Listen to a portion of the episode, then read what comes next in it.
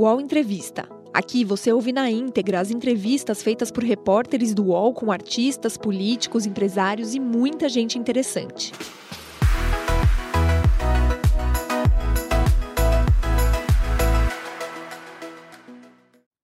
Dez horas seis minutos. Bom dia para você que está ao vivo conosco aqui no canal UOL.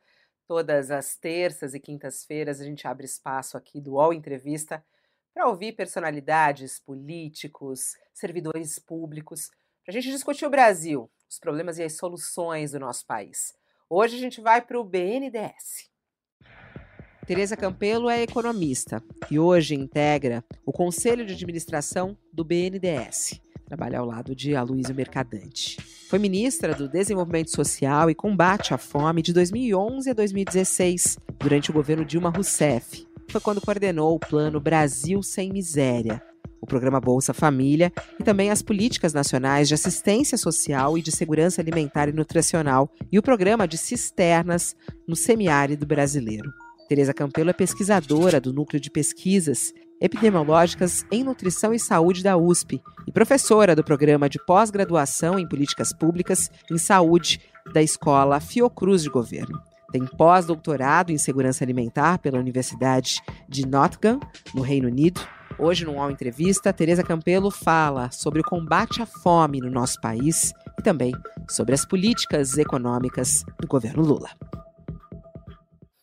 E principalmente também sobre a questão do meio ambiente e economia verde, já que ela é diretora socio ambiental é, do BNDES, o cargo que ocupa. Tereza Campelo, uma honra ter aqui a senhora conosco no All Entrevista. Bom dia, seja muito bem-vinda. Bom dia, bom dia, Fabiola. Uma alegria estar aqui com vocês de novo e aproveitar e cumprimentar aqui Sakamoto, Thales, estou é, à disposição.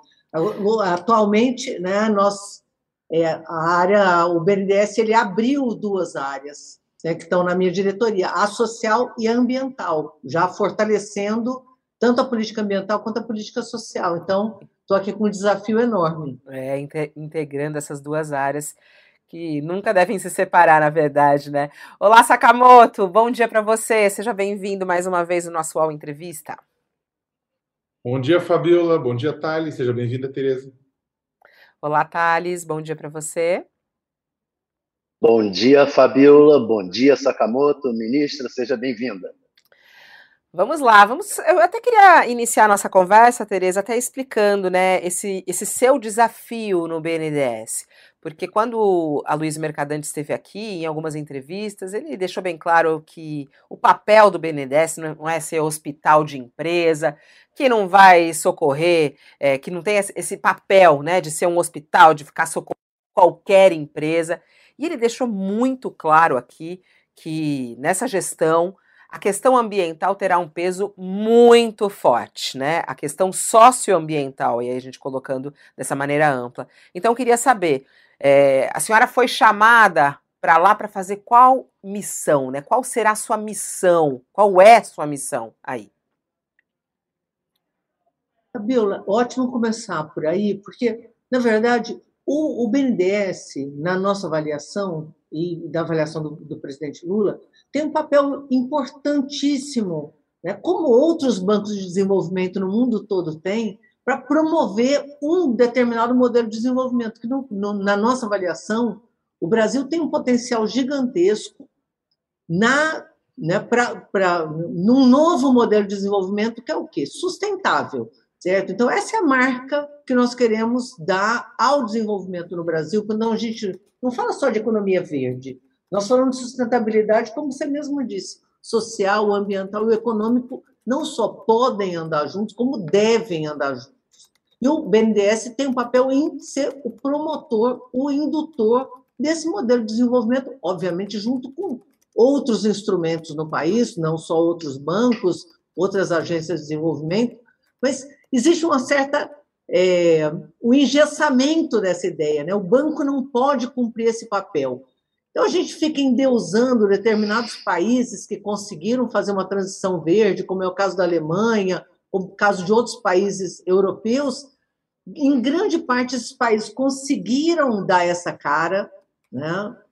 graças a bancos de desenvolvimento. No caso da Alemanha, por exemplo, o KfW, que conseguiu ter esse papel. Nós queremos promover, ser atores na promoção de um novo modelo de desenvolvimento no país. Então, a agenda de economia verde, a agenda da inclusão social, né, a agenda de enfrentamento das desigualdades. Né, o Brasil não vai conseguir sair desse cresce um pouquinho e cai, cresce um pouquinho e cai, aquele tradicional voo da galinha, se a gente não enfrentar a agenda de desigualdade e não se aproveitar dessa perspectiva da, de, de avançar na economia verde. Então, a questão do enfrentamento da desigualdade de raça no Brasil, né, o enfrentamento do racismo estrutural, é uma pauta de desenvolvimento, não é só uma questão de justiça social. Metade, mais da metade da população brasileira é negra e está excluída, em grande maioria, do consumo das oportunidades de né, fazer parte desse desenvolvimento. agenda de gênero, amanhã a gente comemora o Dia Internacional da Mulher. É, essa não é uma agenda para um dia, né? essa é uma agenda de enfrentamento às desigualdades de gênero, desigualdade salarial. Então, qual é o papel que o BNDES pode cumprir neste novo modelo de desenvolvimento? Essa é a pauta. Que e qual é o queremos... papel? E, e, é isso que é interessante, né? E qual é essa pauta, né, Tereza? Porque é muito interessante o que você está falando, porque a gente fala, tá, é, então a, a, questão racial, a questão das mulheres, mas aí a gente está falando de um banco. É, então, quer dizer, as empresas que não valorizam isso, quer dizer, as mulheres que não têm, as empresas que não têm mulheres no comando, as empresas que não têm negros, as empresas que não têm indígenas, não vão receber financiamento do BNDES? A ideia é qual? Primeiro, nós não queremos promover um desenvolvimento insustentável, certo? Acho que essa é a, a pauta velha, né? Nós não queremos promover aquele que desmata, nós não queremos promover aquele que é, trabalha com um trabalho escravo, isso é a pauta antiga, certo? Quer dizer, isso é o que nós não vamos promover. Agora, caberá ao, ao, a um banco de desenvolvimento dar um tratamento diferenciado para aquelas empresas que querem agir de forma diferenciada, ou seja, avançar. Então, acho que esse é o debate que o país tem que fazer. Uma empresa, o, o status quo está dado. Aquilo que é atraso é atraso, nós não vamos promover.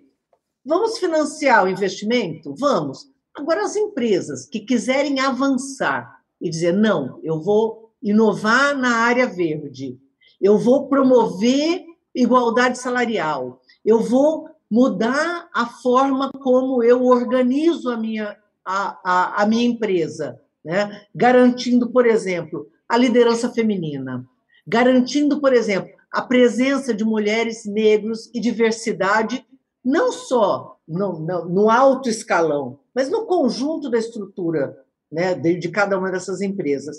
Essas empresas que se disponham a cumprir esse papel, deveriam ou não ter um tratamento diferenciado? O, pra, o país quer ou não valorizar esse tipo de ação?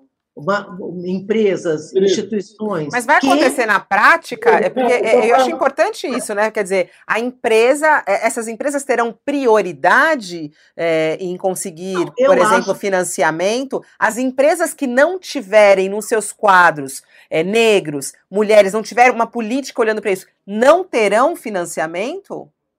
Não, não é não terão financiamento. O banco é um banco do país, vai promover desenvolvimento, infraestrutura, vai financiar projetos. Agora, projetos que tragam valores para o país, como é o caso, por exemplo, de avançar na agenda de gênero, tratando aí do, do, do, do da, de uma pauta de amanhã importante. Né? O país quer ou não promover e fortalecer a presença de mulheres não só em lideranças das empresas, mas em cargos, salários justos, salários equivalentes. As empresas que se dispuserem a avançar para além da média deveriam ou não ter um delta de taxa de juros, deveriam ou não ter um delta de prazo, deveriam ou não ter um alfa, como o povo né, da, da agenda mais financeira gosta de dizer. Eu acho que esse é o debate que nós queremos fazer no país. Tereza, né? desculpa, te, poderá ser esse ator. É, a senhora está então, colocando em debate. Eu, queria é saber se, não, se não vai ser uma regra. Só, só para a gente entender, Sakamoto, que é muito interessante isso, porque é, é um debate que está colo tá colocando esse debate à sociedade ou está cravando mesmo? Não vai ter, entendeu? É essa que é a questão. Vai ter um não, tratamento nós, diferenciado? Nós, nós daremos esse tratamento no que existe de norma hoje posta né, no banco. Nós já vamos estar trabalhando com isso né? Por exemplo, né, um, um, termo que as pessoas gostam de usar muito no sistema financeiro são as taxonomias. Né? Então, eu quero olhar, por exemplo, no caso verde. Né? Eu vou usar a questão verde, que eu acho que é uma questão que já está mais emprenhada na sociedade, para poder falar das outras agendas. Né? Então, de certa forma, se, a, se reconheceu na sociedade esse valor né, do, da sustentabilidade ambiental. Então, também né, é, se, se reconhece a importância de que existam, é, de exista um tratamento diferenciado, né, é, mais é, vantajoso para empresas que promovam uma agenda sustentável. Então, se essa agenda tem uma baixa pegada de carbono, ela pode ter um, um tratamento diferenciado, né, seja no juros, seja no prazo, seja no spread, isso, isso já está sendo reconhecido pela economia. Né? Então, você começa a, discutir não só a pegada de carbono, como o impacto na de biodiversidade e dá valor para isso econômico. Tereza, deixa eu só voltar. Vamos fazer isso também na pauta de gênero e de raça? É isso que nós estamos organizando no banco para apresentar do ponto de vista sustentável. Em alguns casos, isso já está acontecendo, né? Vai acontecer com mais intensidade. Agora, esse debate, para avançar no limite do que nós queremos, né? e, portanto, ser de fato promotor do desenvolvimento no país, e não só uma questão residual, desculpa, Sakamoto, só para concluir, não só ser uma questão residual ou marginal, né, para ela é, impregnar a, toda a agenda econômica do banco, nós vamos ter que avançar numa discussão de taxa de juros. É possível não ter uma taxa igual para todo mundo?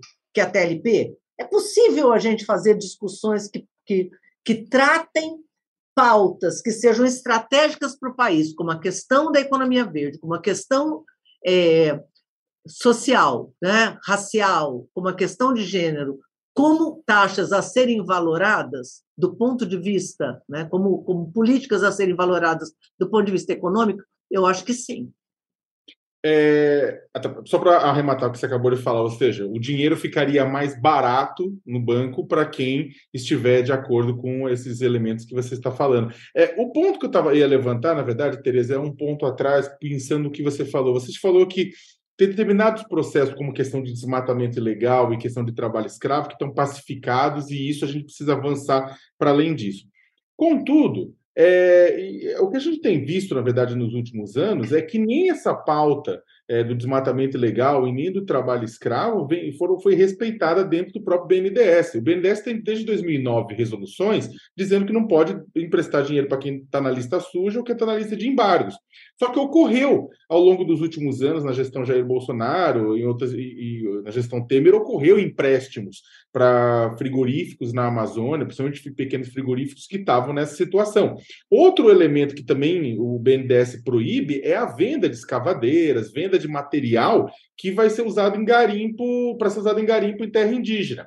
E aí o BNDES impede. Só que aí o pessoal que, que, que, que acaba. É, é, que executa a política do BNDES, o dinheiro do BNDES, outros bancos que, que executam essa política do BNDES acabaram emprestando bancos ligados a, por exemplo, indústrias de, de escavadeiras, né? Ou seja, na prática, dinheiro do BNDES continua indo para trabalho escravo e para desmatamento. O que, que, é possível fazer nisso em termos de controle?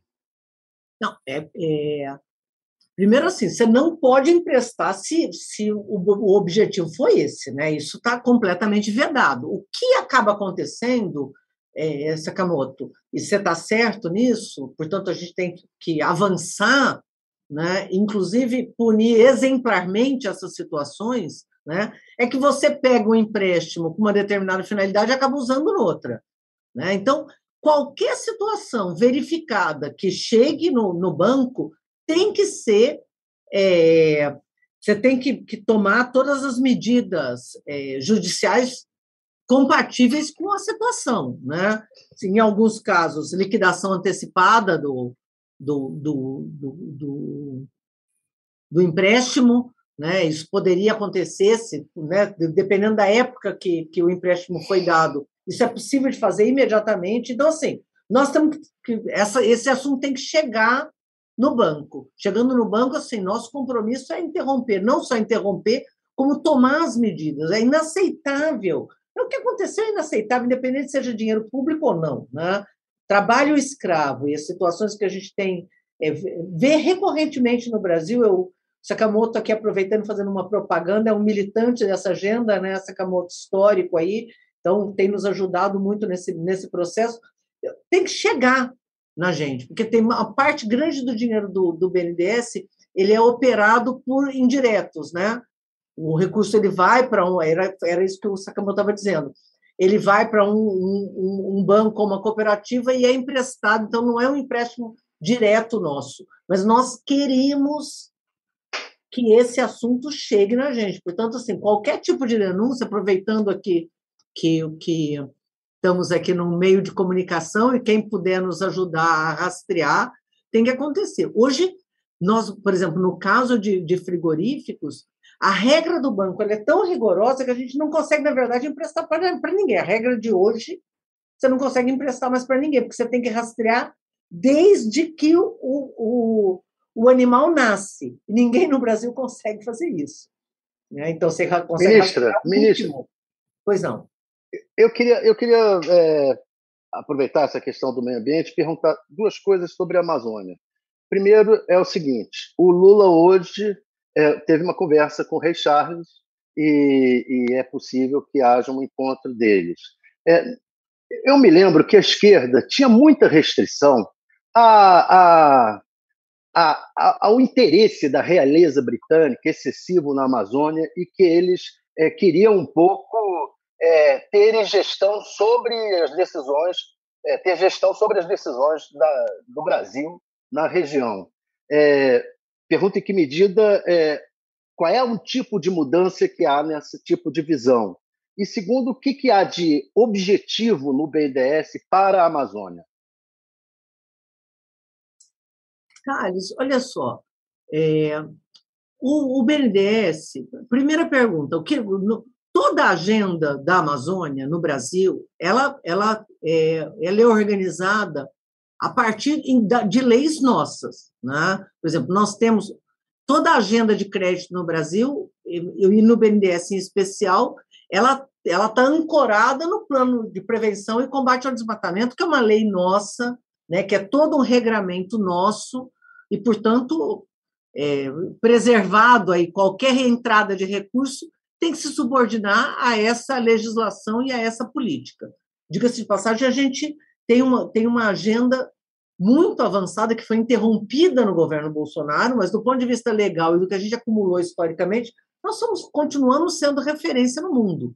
Né? Então, tivemos esse período nefasto, né, de tragédia, na verdade, completamente à revelia da legislação né, e do interesse nacional, que foram esses quatro anos de governo Bolsonaro, eu ampliaria até, porque o governo Bolsonaro agiu na, na ilegalidade, na nossa avaliação. Agora, própria, os próprios limites estabelecidos pelo teto, o desmonte da, da, agenda de fiscalização, que já tinha acontecido antes, né, com o início do, do, do corte de recursos para a agenda social e para a agenda ambiental, ele, ele, é, ele, é, ele age contra a própria Amazônia. Então, assim, nós queremos e achamos que é importante receber recursos internacionais. Né? esses recursos, inclusive, eles têm que ser importantes, dado o tamanho e a importância que a Amazônia tem para o mundo. Né? Hoje, a Amazônia, essa história de que é um grande pulmão, né, que era um, um debate meio místico, hoje está comprovado que isso é um fato. Não existe nenhuma, nenhuma máquina mais eficiente para descarbonizar a economia mundial, a atmosfera, que é comum, né? não existe nada mais eficiente do que árvore. E árvore é o que nós temos. Então, assim, preservar a Amazônia, que é a, a nossa Amazônia, a grande maioria brasileira, né? é, eu acho que, uma, uma missão internacional. E nós achamos, sim, que temos que receber recursos e estamos captando internacionalmente. Nós tivemos uma grande captação internacional do governo norueguês, ninguém chegou nem perto do que o governo norueguês fez. Né? Você tem quase tem mais de 3 bilhões. Né? Um Ou seja, não, de... não, há temor, não há temor de ingerência estrangeira na Amazônia, por parte não, do governo ao contrário, agora nós queremos captar. Por quê? Porque, o próprio, né, a, primeiro, o tamanho, a emergência climática, ela está dada certo? A, a urgência da gente enfrentar o desmatamento e avançar na preservação do bioma, ela é está dada e é reconhecida. Então, nós queremos ser apoiados nesse processo. Inclusive porque o processo de reconstrução do aparelho, né, que, que é capaz de enfrentar o desmatamento no Brasil, ele é urgente. O desmonte do, do, da, da, agenda ambiental, dos órgãos ambientais, do IBAMA, do ICMBio, da Polícia Federal, nesse caso, né, do, quer dizer, do conjunto das ações de comando e controle na Amazônia, ele foi total. Não só o desmonte físico, né? Você não tem hoje equipe suficiente para dar conta dessa missão, você não tem helicóptero, você não tem lancha, você não tem equipamentos né, suficientes para dar conta desse enfrentamento ao desmatamento, né? e essa agenda ela não pode se limitar a comando e controle. Você, paralelo às ações de comando e controle, você tem que entrar com ações de desenvolvimento sustentável para garantir renda para o povo. É isso que exatamente que eu queria perguntar, porque, na verdade, quando a gente começa a falar de desenvolvimento sustentável e proteção da Amazônia, e é claro que acaba entrando no fundo Amazônia, você falou dos recursos da Noruega, a Alemanha, os Estados Unidos devem pingar algum capilé também, como foi indicado né, pelo, pelo Biden e pelo John Kerry. Só que também não existe um, um debate um tanto quanto místico sobre o fundo, como o fundo Amazônia fosse a grande bala de prata para a solução da questão? Ótimo, Sakamoto. De fato, eu acho que tem uma. O, o Fundo Amazônia ele tem que ser enxergado como um dos instrumentos. Nós temos um conjunto de instrumentos, inclusive não podemos abrir mão de recursos públicos do governo federal, de estados, né, de toda uma ação. Então, o Fundo Amazônia, eu acho que é uma das ferramentas. Nós temos o Fundo Clima no Brasil, por exemplo, e nós temos isso que eu estava comentando anteriormente, que são as agendas tradicionais de desenvolvimento com recursos reembolsáveis, né? Fundo Amazônia são recursos não reembolsáveis, que vai, que vai viabilizar o quê? A política pública, o plano de, de promoção né, e combate ao desmatamento, né? tanto com ações de comando e controle, como eu estava afirmando, fiscalização, desmonte né, do que é ilegal. Hoje na Amazônia, tem um, um é, o, o processo de desmatamento ele passou por uma transformação gigantesca. Hoje você tem narcotráfico, você tem mineração, você tem é, é, desmatamento ilegal, contrabando de madeira, tudo isso imbricado. Portanto, o enfrentamento dessas máfias exigirá inteligência, exigirá ações físicas objetivas, mas também exigirá uma construção de um novo modelo de desenvolvimento. Então, você tem o Fundo Amazônia financiando né, de forma não reembolsável parte desses projetos. Agora, você tem toda uma ação que envolve, é, por exemplo, áreas degradadas da Amazônia. Hoje, nós, é, é reconhecido que existe uma quantidade de áreas degradadas na Amazônia que não só uma parcela delas poderia ser reflorestada, isso teria um papel estratégico para do ponto de vista climático. Né? Imagina, se você, a gente conseguisse reflorestar né, uma parte é, é, significativa dessas terras que estão hoje abertas, né, um campo aberto degradado, ele está emitindo. Se a gente conseguir plantar, ele captura carbono. Então, o papel que ele pode cumprir é enorme. Você não precisa usar fundo não reembolsável de doação para fazer esse reflorestamento. Uma parcela desse reflorestamento poderia ser financiado de forma tradicional, né, com recurso, com crédito. Esse crédito não deveria ser mais barato? Pergunto. Voltando àquela nossa discussão uhum. anterior. Né? Um, um, um, uma ação, um investimento que tivesse esse papel, não só fosse bom para quem estivesse investindo, mas fosse importante para o planeta, à medida que ele planta árvores. Né? Isso deveria ter um tratamento diferenciado de outras ações? Na nossa e já há recursos, já há recursos é. reservados para isso no BNDES? Uma parte dos recursos, por exemplo, do Fundo Clima poderia cumprir esse papel, né? mas eu acho que é insuficiente. Então, o debate que nós temos que fazer, é, se isso é importante para o país, Thales, é esse, esse é o apelo que eu estou fazendo, porque assim, a gente está abrindo um conjunto, o, o banco, é, hoje, o BNDES reconhece que pode ter um papel estratégico no país e reconhece simultaneamente que não vão ser só recursos do Tesouro que vão viabilizar isso. Então, nós estamos abrindo formas de captação, seja no mercado, certo? sejam captações internacionais, né, via o próprio Fundo Clima, via o próprio Fundo Amazônia, para que a gente possa viabilizar tanto ações né, sociais e ambientais, como política pública, quanto aquele que queira vir para o país ou dentro do país queira investir de forma diferenciada, preservando a Amazônia e preservando outros biomas. Então, assim, nós temos um papel fundamental. E, junto com isso, aquela outra questão, né? Se além de, de, de do ponto, se além do, do papel estratégico ambiental né, e climático que nos apoia no enfrentamento do aquecimento global, se esse projeto ainda for tiver impacto social importante, né, gerar emprego, gerar renda, é, garantir cultura, por exemplo, que outras questões nós devemos valorar? Então, esse eu acho que é um grande debate que o país tem que se fazer. Né? Agora, aí para um pouco para o social, é, ministra, porque Lula reativou é, nessa, na semana passada né, o Conselho Nacional de Segurança Alimentar e Nutricional. Né? Lula, desde a da campanha, a gente sabe, claro, de toda a história dele, o combate à fome é prioridade é, número um, zero, se não for, né? Nesse, nessa questão do país, né? O combate à fome no nosso país e à miséria.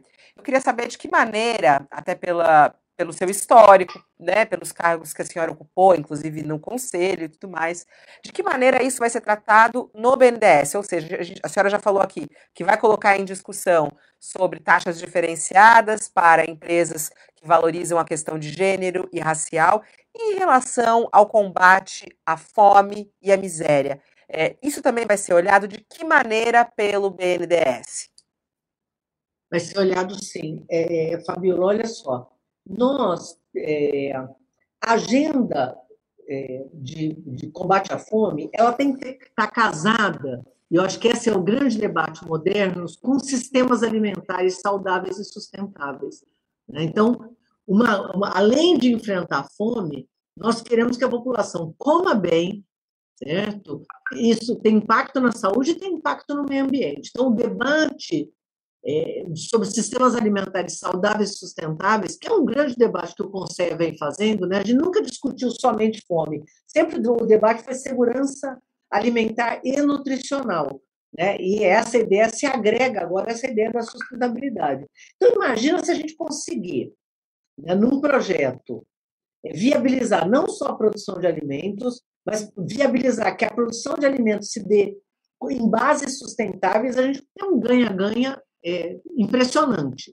Né? Então, pegar um exemplo que eu acho que, que, que para ajudar nosso, nossa audiência a compreender, para a gente não fazer um debate muito conceitual. Né?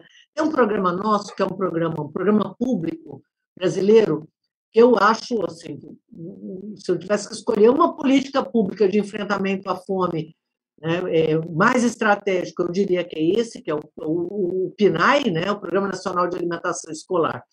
O Programa Nacional de Alimentação Escolar, ele alimenta 43 milhões de crianças no Brasil em escolas públicas cinco dias na semana. Se a gente consegue casar essa política com compra da agricultura familiar, como é o caso, né? A lei brasileira prevê que 30% das compras para programas para o PNAE, né, para alimentação escolar, ela possa vir da agricultura familiar. Se você conseguir casar isso, como a legislação brasileira também é, suporta, né? casar isso com produtos frescos, com produtos da sociobiodiversidade, com produtos de extrativistas, com produtos de quilombolas, você consegue viabilizar que no território, né, portanto, com circuitos curtos que emitem menos carbono, com é, valorizando comunidades tradicionais, valorizando o agricultor familiar no entorno de cada uma das cidades, se produza e se valorize essa produção, que é uma produção né, da agricultura familiar. Nós podemos articular que parte dessas, dessas nossos instrumentos, inclusive o Fundo Amazônia, possa ser direcionado para ações que é, estejam casados com essas políticas públicas. Então, isso é uma das coisas que nós estamos. O fundo acabou de abrir, então parecendo que nós estamos há, há, anos né, no governo. Na verdade, nós estamos há dois meses dois e meses. pouco de governo. É. E, e o Fundo Amazônia acabou de ser reconstruído. Né? Só lembrando aqui os nossos, a nossa audiência, o Fundo Amazônia que aliás é um sobrevivente, né? o fundo faz 15 anos esse ano, né? sobreviveu ao governo Bolsonaro e a todo esse processo de interrupção. Né? Por que, que o Fundo Amazônia foi interrompido? Porque ele era casado com o programa de, de prevenção e combate ao desmatamento e com uma governança que envolvia a sociedade civil. Então, o fundo, além de ser um mecanismo inovador, né, de, de, de ter resultados de desmatamento, receber como resultado do desmatamento, é, eu acho que isso até responde um pouco da tua pergunta, né, Thales? A gente combate o desmatamento e recebe esses recursos, né, portanto, não atrelado a nenhum tipo de compromisso é, ou de agenda que não interesse ao país, o fundo ele ele estava amarrado numa política. Por que, que, o governo Bolsonaro não quis usar os 3 bilhões? Ah, ele abriu mão dos 3 bilhões. Não, ele não queria implementar o PPCDAN. Né? Só pode usar o fundo para determinadas políticas. Né? Então, o fundo, quando ele disse interrompeu o PPCDAN e acabou com o conselho do fundo, os noruegueses mandaram uma, os financiadores mandaram uma carta dizendo não, sem esses mecanismos que é a sociedade civil, os governadores, toda essa democracia, transparência, foi interrompido. Então, o recurso não pode mais ser usado, mas ele continua aqui rendendo, porque nós temos mais dinheiro hoje. Né? Então, ele foi restituído agora, recentemente, dia 15 de fevereiro. Então, nós abrimos o fundo. Então, é tão louco aí, isso, né, ministra? A gente está falando aqui de, né, de um mundo que seria é, é, tão interessante, né, a gente pensar nisso, né? As empresas que valorizam a questão do gênero, racial, as empresas que estão olhando a Amazônia. Aí a gente abre o noticiário, as empresas que têm 200 trabalhadores em condições análogas à escravidão, fazendo vinho no sul do país, levando os trabalhadores da Bahia ao Rio Grande do Sul. A realidade que a gente tem no país, né, dos empresários brasileiros, é tão diferente desses sonhos, não, eh, ministra? Como é que a senhora vê essa questão do desrespeito ao ser humano dos grandes empresários brasileiros? E aí as vinícolas falam: ah, não sabia. É, é, eu acho que esse caso vai ser exemplar. Eu acho que esse caso vai ser exemplar. Exemplar do quê? Do novo que nós queremos abrir, viu? Porque, assim, como você combate o trabalho escravo? esse empresário, para começar, é de uma burrice, né? O que eles vão perder de mercado, de capacidade por ter agido dessa forma, né? e essa resposta é uma resposta completamente insuficiente. Né? Não estamos trabalhando com uma, pequena empresa, nós estamos trabalhando com toda uma cadeia produtiva que vinha se consolidando, né? inclusive com produção de, de, de vinhos que vinham sendo reconhecidos como vinhos de qualidade no Brasil, vinho branco, espumante. Então, é, é, é, é uma vergonha, é uma tragédia, mas ela vai cumprir um papel, que é mostrar que daqui para frente as coisas voltam, serão diferentes.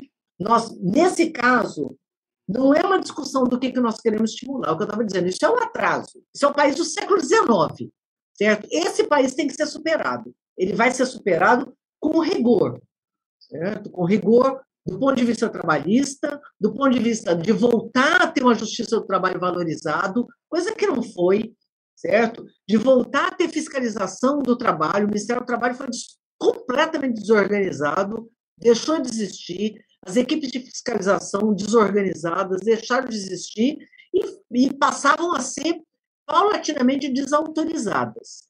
Né? Esse discurso é um discurso que a gente já ouviu muitas vezes. Ah, não, mas não é trabalho escravo. Né? Então, esse trabalho escravo moderno, ele tem que ser combatido. Não é com político, não é com crédito que você combate. Essas vinícolas tinham recursos do BNDES? Não. Hã? Foi feito o levantamento? Não, não, não tinha. Não, é, esse caso em especial, Thales, ele está ele, ele tá em processo. Nossa audiência é. não, não pegou a pergunta certinha. Você perguntou se as vinícolas envolvidas, é isso, ô Thales, já é, receberam se financiamento? Do BNDES. Tá. Não, certamente, nós estamos tratando de uma cadeia é, enorme, que é a cadeia vitivinícola do, do, do, do sul do país. Certamente é, existem recursos do BNDES, diretos ou indiretos, nesse processo. Este caso em especial é um caso que acabou de ser levantado e, portanto, a gente tem que esperar que as medidas. Você tem um procedimento, né, gente? Que não é assim, a, a imprensa anuncia, nós estamos aqui todos levantando os dados e as informações, mas tem um procedimento legal que tem que ser seguido. Para que vocês estão levantando se essas vinícolas têm recurso? Vocês estão levantando se essas vinícolas têm? Nós estamos não só levantando cada um dessas, cada uma dessas situações, como tomando já medidas preventivas, aguardando essas decisões. Você não pode tomar uma decisão a revelia claro, claro. do processo, é, que é um processo que corre, né, é, não só que, que impacta o BNDES, mas que impacta o conjunto do, das, das. E quais das, medidas preventivas? Não, as medidas preventivas é o quê? Nesse caso, não, as medidas preventivas têm que ser no Ministério do Trabalho. O banco não fiscaliza o, o trabalho. Agora, nós no Brasil vínhamos com um histórico, Thales, muito positivo de redução do trabalho escravo.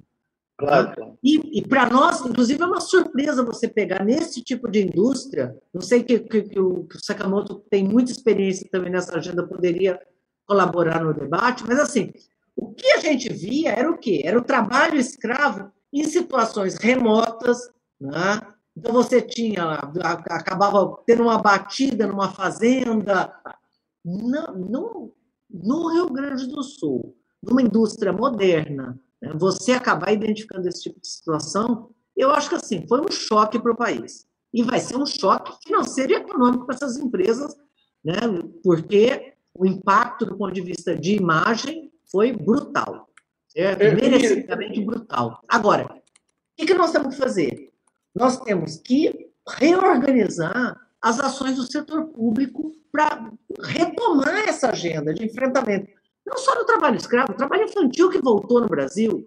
Né? A gente, isso que a gente vê e que de certa forma naturalizou de novo, que é menino vendendo pano de prato de noite, né? cada, cada vez que você vai no, ou no, em sinaleira vendendo bala, isso também tem nome, gente. O trabalho infantil, isso também tem que ser enfrentado e combatido. Isso é política pública que tem que garantir que isso aconteça. E é, reconstruir o, o, Ministério do Trabalho, a Defensoria Pública, todas vinham sendo desautorizadas. São quatro anos de desmonte. Então, Beleza. ah, tem um essa ação, para mim, é exemplar. Desculpa, fala, Sakamoto. Imagina, é que tem um ponto que você está levantando, que o Thales levantou, que é interessante, que é o seguinte: é, bem, a gente tem três vinícolas grandes que foram envolvidas né, né, nesse processo. A gente, ao longo dos anos, né, nos últimos 10 anos, tivemos também grandes empresas, Zara, Animale, Mioster, MRV, OAS, Cutralho, Debrecht, JBS, todas responsabilizadas né, é, pela questão do trabalho escravo, COSAN, entre outras. O ponto é o seguinte: muito se discute que, é claro, é importantíssimo que você está falando com relação à questão da fiscalização, com relação à questão de contrato, contratar auditor fiscal e tudo isso mais.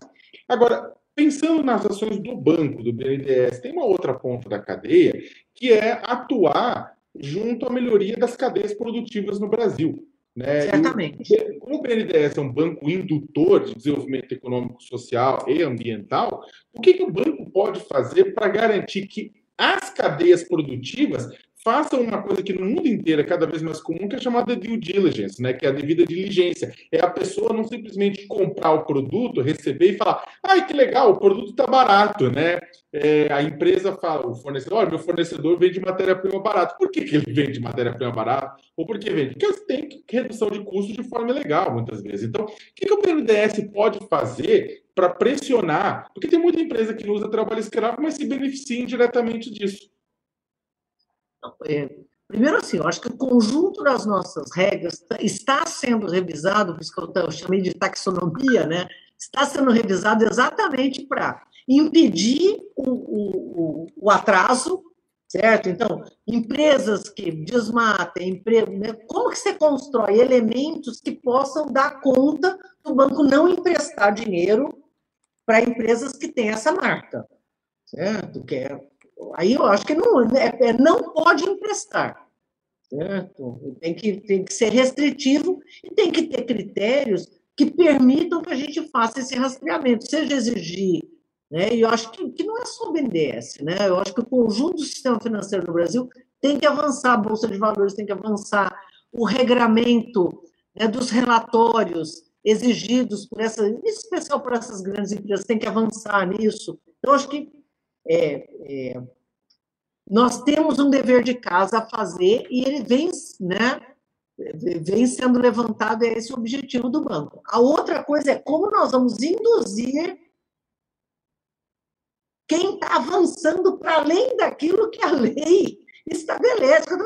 Trabalho escravo é algo inaceitável, né, gente? Então, você tem que criar mecanismos suficientes para não só punir, como evitar que qualquer dinheiro público ou que o banco se envolva com esse tipo de operação. Vocês estão corretos. Essa é, é a agenda velha. É. Eu fiquei curiosa quando a senhora falou com toda, toda a força, quando eu lhe perguntei, é, que esse caso vai ser exemplar. O que, que te faz ter esperança nisso, é, ministra? Porque Mais uma vez, estou falando do comportamento dos empresários, que é isso que, por exemplo, que o Sakamoto tanto acompanha e denuncia, né? Que é a, a, a busca por ganhar mais, mais, aí quer vender mais barato uh, e tudo mais. Qual é a sua uh, expectativa? Porque ah, tem a atuação do governo federal nisso e ampliar a fiscalização. A gente viu o trabalho, por exemplo, do ministro né, em relação a esse caso e tudo mais. Mas o que, que te faz ter esperança de que realmente esse caso das vinícolas, e a gente não falou o nome das vinícolas, é importante falar, Saltonga, Garibaldi e Aurora, né? Porque é importante falar o nome dessas empresas. É, qual é o, a tua expectativa, né? Por que vai ser exemplar esse caso? Eu acho que é exemplar pelo seguinte: primeiro, é, ela coincide com um período onde a gente quer interromper determinado tipo de, de, de desmonte e reconstruir. Né? Então, ele está acontecendo no começo do governo, numa pauta que para nós é estratégica certo? Retomar o enfrentamento ao combate é, análogo ao de escravo, do trabalho infantil, ou condições de precarização do trabalho, como vem acontecendo em outras situações. Tá? Então, essa é uma pauta estratégica do governo, ela tem que ser retomada. Eu até diria que, é, como eu falei, né, aquela pauta do atraso. Nossa, o Brasil precisa sair do século XIX, gente, pelo amor de Deus. Então, ela é exemplar. O fato da imprensa ter dado o destaque que vocês deram, e ter suporte do governo. O fato da lista né, de, de, das empresas envolvidas com trabalho escravo passar a ser valorizado como política pública, o fato do destaque que teve né, o, o, esse acontecimento no conjunto, se falava sobre isso direto. Eu escutei no final de semana passada, eu fui no supermercado.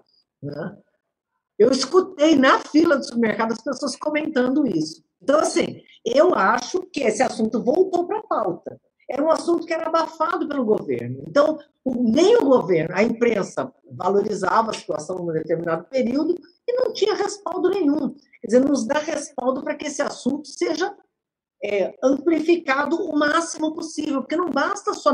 A mudança de cultura no Brasil ela vai envolver um conjunto de ações. Acho que, em primeiríssimo lugar, medidas drásticas do ponto de vista legais.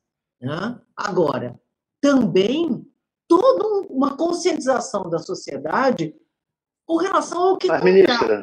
Né? Não é verdade? A senhora, a senhora, a senhora me desculpe a, a insistência. É, no caso específico dessas três empresas, no caso específico do BNDES, há algo que está sendo feito ou que vai ser feito concretamente?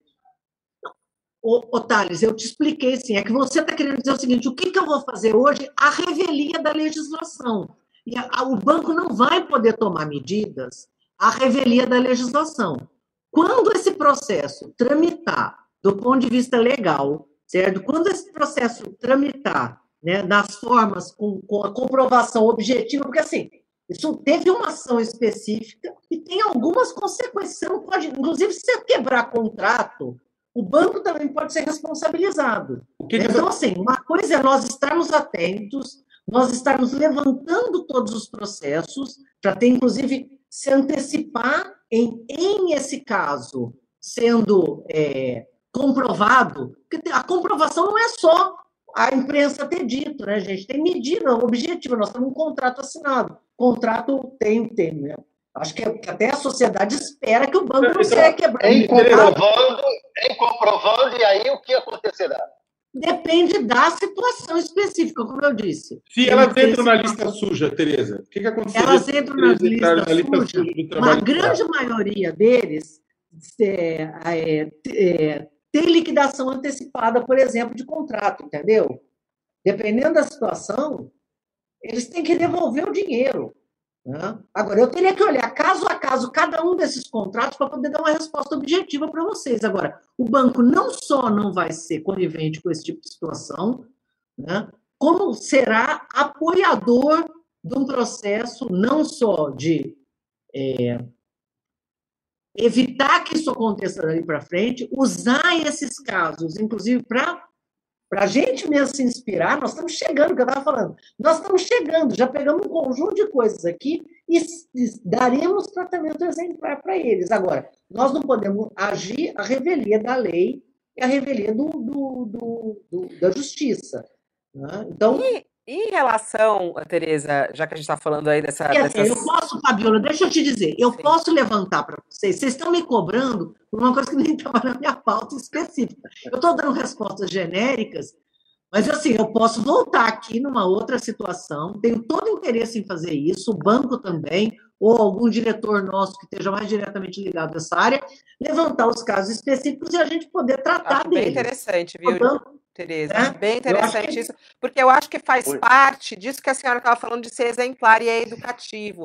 Eu acho que para o consumidor, é para a sociedade brasileira como um todo, isso é muito educativo. A empresa é, que tem trabalho escravo, ela tem que ser banida da sociedade brasileira. A real é essa, né? É como a senhora falou, é inadmissível, é inaceitável. Então, eu acho que é algo que realmente precisa ser educativo e não tem que ter dinheiro É uma público. vergonha, não é uma vergonha só para essas empresas. Como a gente não está tratando? Nós estamos tratando de empresas que carregam o nome do Brasil, inclusive. Aí você é uma vergonha para todo mundo. Você fica com vergonha alheia, né? Falando de vergonha, é, ministra, e as empresas e os empresários que patrocinam, por exemplo, atos antidemocráticos como o 8 de janeiro, né? É, esse é um outro ponto. Uh, aí tem vários que estão sendo investigados. A investigação está aberta aí, acontecendo, e a gente sabe que houve financiamento é, desse, desses atos. BNDES também está atuando nisso, é, também vai é, apurar se tem dinheiro público nessas empresas que patrocinaram a invasão da sede dos três poderes? Nós estamos é, sendo orientados pelo Ministério da Justiça, aguardando o Ministério da Justiça com relação às investigações, porque assim, eu acho que nesse caso, como você tem todo um debate político importante, né? Não caberia o BNDES estar fazendo varredura num assunto que está quente no processo de investigação. Né? Então, aguardando aí as orientações do Ministério da Justiça, da Polícia Federal né? É, e, e da, da, própria Justiça Federal, que também tem tratado do caso, para atuar.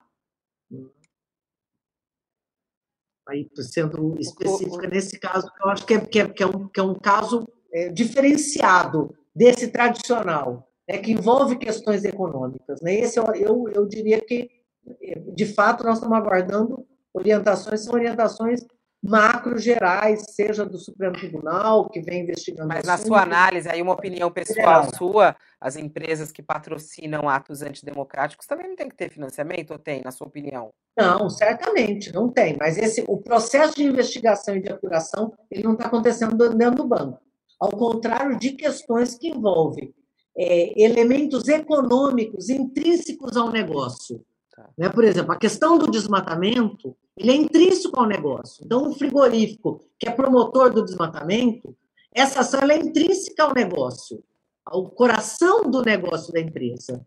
Né? Ou uma empresa que utiliza trabalho precarizado, trabalho escravo, trabalho análogo ao escravo, trabalho infantil. Isso aí está é, é intrínseco ao negócio. Isso nós temos que atuar de forma é, como, como banco, né? não só se antecipando, fazendo toda uma investigação com relação a, a no momento do crédito, né? avaliar se esse crédito está sendo concedido seguindo esse conjunto de regras, e no momento seguinte, em havendo uma denúncia, né, em, em havendo comprovação, tomar as medidas legais necessárias. Acho que é diferente do, da situação do Edmar, apesar das duas merecerem a investigação e, e, e, o banco acabar tendo que responder por elas. Mas eu acho que são casos é, diferenciados. Ministra, a senhora falou durante a transição. Oh, desculpa. É, Não, a senhora lá, falou durante falar, a transição. A senhora falou durante a transição que, é, que o, foi feito um desmonte que ia tirar os vagabundos, eu não me lembro bem a expressão do, da, do Bolsa Família, a turma que, que, sem vergonhas, eu acho que foi a expressão. É, houve um desmonte do Bolsa Família, na sua opinião, em que medida e o que, que pode ser feito é, para rearticular e qual participação do BNDES? Ah, no caso do Bolsa Família Especial, aí eu vou falar mais como, como né, é, colaboradora histórica. Né? Eu participei do grupo que construiu o Bolsa Família lá em 2003, então, de certa forma, tenho minha carreira aí vinculada ao Bolsa Família, é meio inevitável responder pelo assunto. O BNDES ele é, não, não, não tem nenhuma é, ação específica nesse assunto, eu, como diretora, também não. Agora, na transição, eu, de fato, é, ajudei a construir toda uma estratégia e identificar esse diagnóstico, né, aí ao longo do, do, governo Bolsonaro, do que vinha acontecendo. O governo Bolsonaro ele desmontou o Bolsa Família nas, nos grandes pilares que o Bolsa Família tinha construído ao longo da história. Primeiro, o cadastro único. Ele desorganizou o cadastro único. Então, o cadastro único não só ficou paralisado um período, perdeu capacidade de atuação do ponto de vista técnico e tecnológico, perdeu é, qualidade né, de informação é, e, passou, e recebeu informações erradas. Então, o cadastro único foi completamente desmontado, é uma ferramenta fundamental. Então, uma das grandes tarefas que o governo vem executando é reconstruir o cadastro. Segunda questão, eles desorganizaram uma das coisas que era fundamental para o Bolsa funcionar, que era o Pacto Federativo, a atuação conjunta governo federal, estados e municípios. Né? Então, ao atropelar os estados e municípios, ao não ouvir a rede de assistência social, a não usar essa colaboração e essa ação, que é uma ação capilarizada no Brasil todo, né? e impactar o, o, a ação de estados e municípios com normas não discutidas, com resoluções não discutidas, com decisões, é, a revelia do que estados e municípios pensavam e a rede de assistência social, eles acabaram criando um conjunto de, de, de, de gaps, né, de, de, de vazios, né, e desmontaram o programa. Aí, a, a consequência de. E, e a terceira grande questão, eles criaram uma legislação não só burra, como uma legislação injusta, né, que estabelecia valores iguais, independente se a pessoa era uma pessoa sozinha ou se era uma família com, com, com uma, um casal com filhos, né, independente de, do número de filhos e tudo mais. Então, essas três coisas detonaram o Bolsa Família. Isso é o nosso diagnóstico né, do, ainda no período eleito, é, da transição.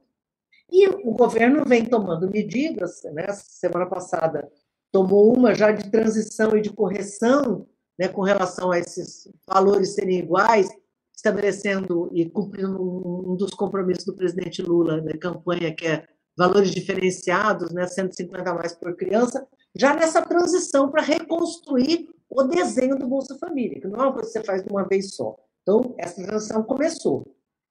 Quando eu falei dos sem vergonhas, é, né, eu lembro, inclusive, que, que acabou criando. Isso foi um, um manchete, né? Mas assim, eu diferenciei duas coisas, Thales, e eu queria aproveitar para falar sobre isso, porque a gente tem falado muito de pente fino e dos sem vergonhas e tudo mais. Na minha avaliação, o, o governo Bolsonaro ele induziu pessoas bem intencionadas a se cadastrar de forma errada. A grande maioria das pessoas que foi lá e se cadastrou como indivíduo e não como família, fez isso não para é, tirar vantagem ou para fazer uma fraude, que eu acho que é melhor. Então, a pessoa não foi lá falando, eu vou fraudar o cadastro.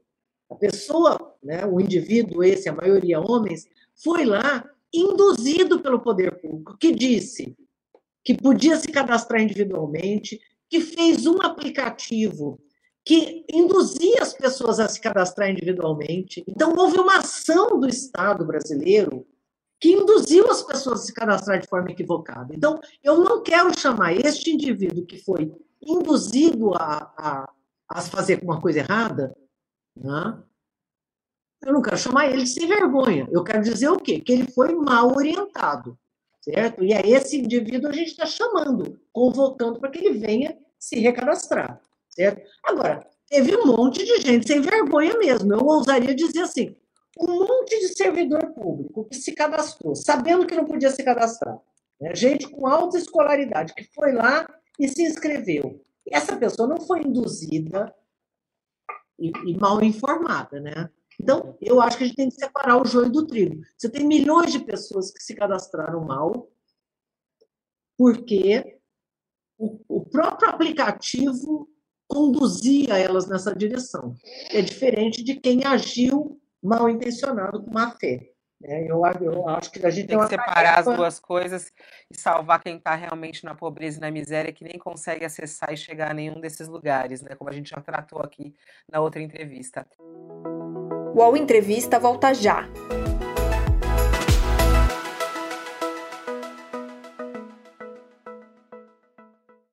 Oi, eu sou o Edgar Piccoli e trago boas notícias. Isso, Trago Boas Notícias é um podcast original Spotify produzido pelo UOL para você se informar e relaxar. As histórias que eu conto aqui são de Ecoa, a plataforma do UOL por um mundo melhor. De segunda a sexta-feira, às seis da tarde, tem um novo episódio grátis no Spotify e no UOL. Dá também para baixar e ouvir offline, quando você quiser. É, Tereza, não tem como não perguntar a uma economista né, de um assunto quente do momento.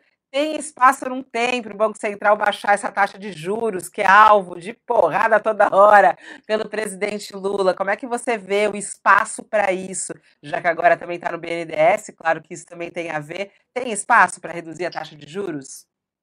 Eu acho que não só tem espaço, como isso é necessário, Fabiola. Nós, não existe, nós não temos como é, manter, retomar o crescimento, uma taxa de crescimento com uma taxa de juros elevada como ela está. Isso induzirá o país a uma situação grave. Nós já temos uma taxa de desemprego alta, nós já temos uma parte das micro, pequenas e médias empresas no Brasil desacelerando, nós temos o risco de acabar é, tendo o um efeito oposto, né? porque à medida que a gente tenha é, que a economia não retome e que as empresas se retraiam, isso tem impactos. Então, o, o grande papel do, do, da área econômica é fazer com que o país retome né, o crescimento. Não tem como a gente retomar o crescimento com essa taxa de juros. E aí, eu acho que são duas coisas. Uma, nós temos né, que reduzir a taxa de juros. E a segunda coisa, nós podemos dar esse diferencial, que é o que eu estava reivindicando aqui no começo, para aqueles setores que nós achamos que tem uma contribuição diferenciada para que futuro nós queremos, para que modelo de desenvolvimento nós queremos, com inovação, um país com, com na, área, por exemplo, é, da economia digital, na economia verde. Então, não só nós temos que baixar a taxa geral, como eu acho que tem uma taxa que tem que ser, ter tratamento diferenciado para setores né, que podem cumprir um papel de induzir um modelo de desenvolvimento mais sustentável, aí sustentável lato senso, né? O econômico, o social e o ambiental casados. A senhora vai, vai atuar nessa é, num evento que o Mercadante quer promover para discutir a questão da reforma tributária, uh, do ajuste fiscal do Brasil, né, que ele, ele contou aqui para a gente que pretende fazer isso, é, até como uma colaboração, diz que o BNDES tem esse papel também, né, de colaborar, de trazer ideias, de repensar o Brasil. A senhora está adiante desse assunto, assim, fará parte é, Adiante debates? não, mas estou fazendo parte, estou fazendo parte, sim, do debate. O BNDES, Fabiola, ele cumpriu um papel ao longo da história, né, da sua história de 71 anos, né, não só de ser um agente promotor do desenvolvimento, como ser um agente promotor do debate.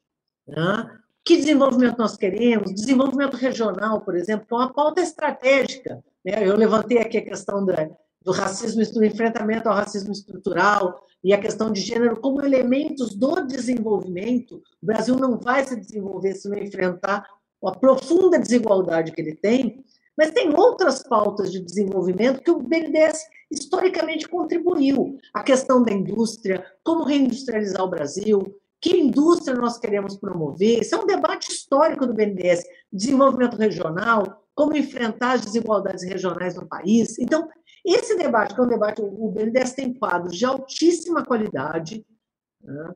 É, historicamente contribuiu não só na academia, nos grandes fóruns nacionais, né? junto às instituições que representam empresários, que, que representam a indústria no Brasil, nós sempre fomos parceiros nesse debate e queremos voltar a ser. O, o BNDES foi apequenado, não só no seu papel econômico, né, como fomentador da economia, como no seu papel de pensador, fomentador do debate.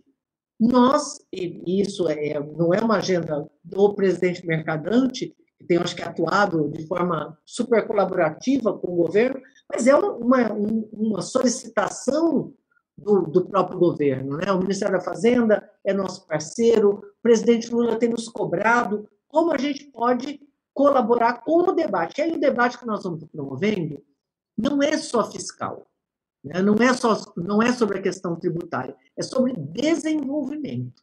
Né? É lógico que você não tem como desenvolver, como eu disse, com essa taxa de juros. É lógico que para desenvolver a gente vai ter que contar com o debate que a Fazenda vem fazendo e liderando com relação à mudança das regras fiscais. E nós temos que modelo de indústria nós queremos para o país, né? O Brasil, se continuar nessa toada, voltará a ser o Brasil do século XIX, não só por, por conta do trabalho escravo, mas nós vamos ser exportador primário né, de bens e commodities agrícolas e minerais. É esse o papel que nós queremos? É esse o papel que o país é, se coloca, né, sendo uma potência verde, tendo bioeconomia, né, podendo se colocar adiante, né, fazendo uma transição digital e uma transição verde. Então, assim, esse debate, né, essa não só é uma questão econômica, de que papel nós podemos cumprir ao ofertar crédito, é? e, é, como ao ofertar opiniões. Né? E aí nós temos quadros aqui de diferentes matizes dentro do banco, né? É, que, que, que colaboraram muito ao longo da história e nós voltaremos a colaborar. Então, a ideia é que tenha um debate aberto, arejado, né, sobre os grandes desafios do Brasil. Não é, não é disputar com a Haddad, não, não né, ministra? Não, não é disputar com a Haddad, não, né? Porque falam que Mercadante e Haddad estão sempre ali. Tem que tomar cuidado com isso aí, não é, não, ministra? Olha só, é. É, na verdade, é, é. Esse, essa eu acho que é uma discussão mais é, midiática do que, é, do que real. Né? Porque, assim, todas as mesas que a gente está montando, tem alguém da Fazenda. Né? Então, na verdade, nós temos uma, um colaborador, interno, colaborador, vamos ter um colaborador internacional, alguém da Fazenda, e na maior parte é claro, né? Eu acho que mediador. A, não, trabalha junto, né? Mas, assim, quem acompanha os bastidores da política sabem que, né, sabem da, das coisas que acontecem e tudo mais, né? Mas isso é, é, é fofoca, é fofoca de corredor, né, ministra? É, eu acho que o é, importante é, não, é eu acho junto. que o debate vai ser não, o debate vai ser bem interessante. Nós estamos trazendo o grande, o grande objetivo do, do debate, assim, hoje falando um pouco da minha opinião, é mostrar ao Brasil que, do ponto de vista internacional, o debate está no outro patamar. Né? Então, a gente está trazendo grandes atores internacionais para que possam ajudar o Brasil Sim. a desinfestar esse debate. Que é justamente né? ampliar então... isso e trazer essa, esse conceito. Muito legal. Ministra, desculpa ultrapassar o tempo, ultrapassamos um pouquinho o tempo. Muito obrigada pela sua entrevista. Volte mais vezes e a gente vai cobrar essa história aí em relação às vinícolas, né? Que o, o Thales pediu, ele vai ficar no pé da senhora aí, ó. Que ele vai querer Vamos lá, Thales. Estou esperando, esperando Estou esperando sua notícia, se me mandar tá. Bom. É, vamos, vamos aguardar. Muito obrigada pela entrevista, até uma próxima oportunidade. Obrigado a vocês pela oportunidade. Estamos juntos numa próxima. É isso. Thales, obrigada, até. Até, um beijo. E o Obrigado, Sakamoto, eu encontro ele em menos de uma hora ao vivo. Quem quiser continuar comigo com o Sakamoto, vem com a gente na edição das 12. Tchau, Sakamoto. Daqui a pouco, Fabiola. Um abraço, Thales. Obrigado, Tereza. Obrigado pela, pela entrevista. É isso. Abração, saca. 12 horas, volto ao vivo aqui pelo canal UOL, como você está acompanhando, noticiário quente nessa terça-feira. Tem reunião de Lula com a ministra do Turismo, tem a questão das joias, muitas novidades aí em relação às joias, é, em relação aos ministros envolvidos nisso, ex-ministros né, envolvidos é, nessa história das joias que foram apreendidas no aeroporto internacional. Eu, Sakamoto, a gente terá também Mili Lacombe conosco e eu te espero então na edição das 12 do All News. Obrigado pela sua audiência, pela sua companhia. Até! O UOL Entrevista e outros podcasts do UOL estão disponíveis em uol.com.br/podcast. Os programas também são publicados no YouTube, Spotify, Apple Podcasts, Google Podcasts e outras plataformas de distribuição de áudio.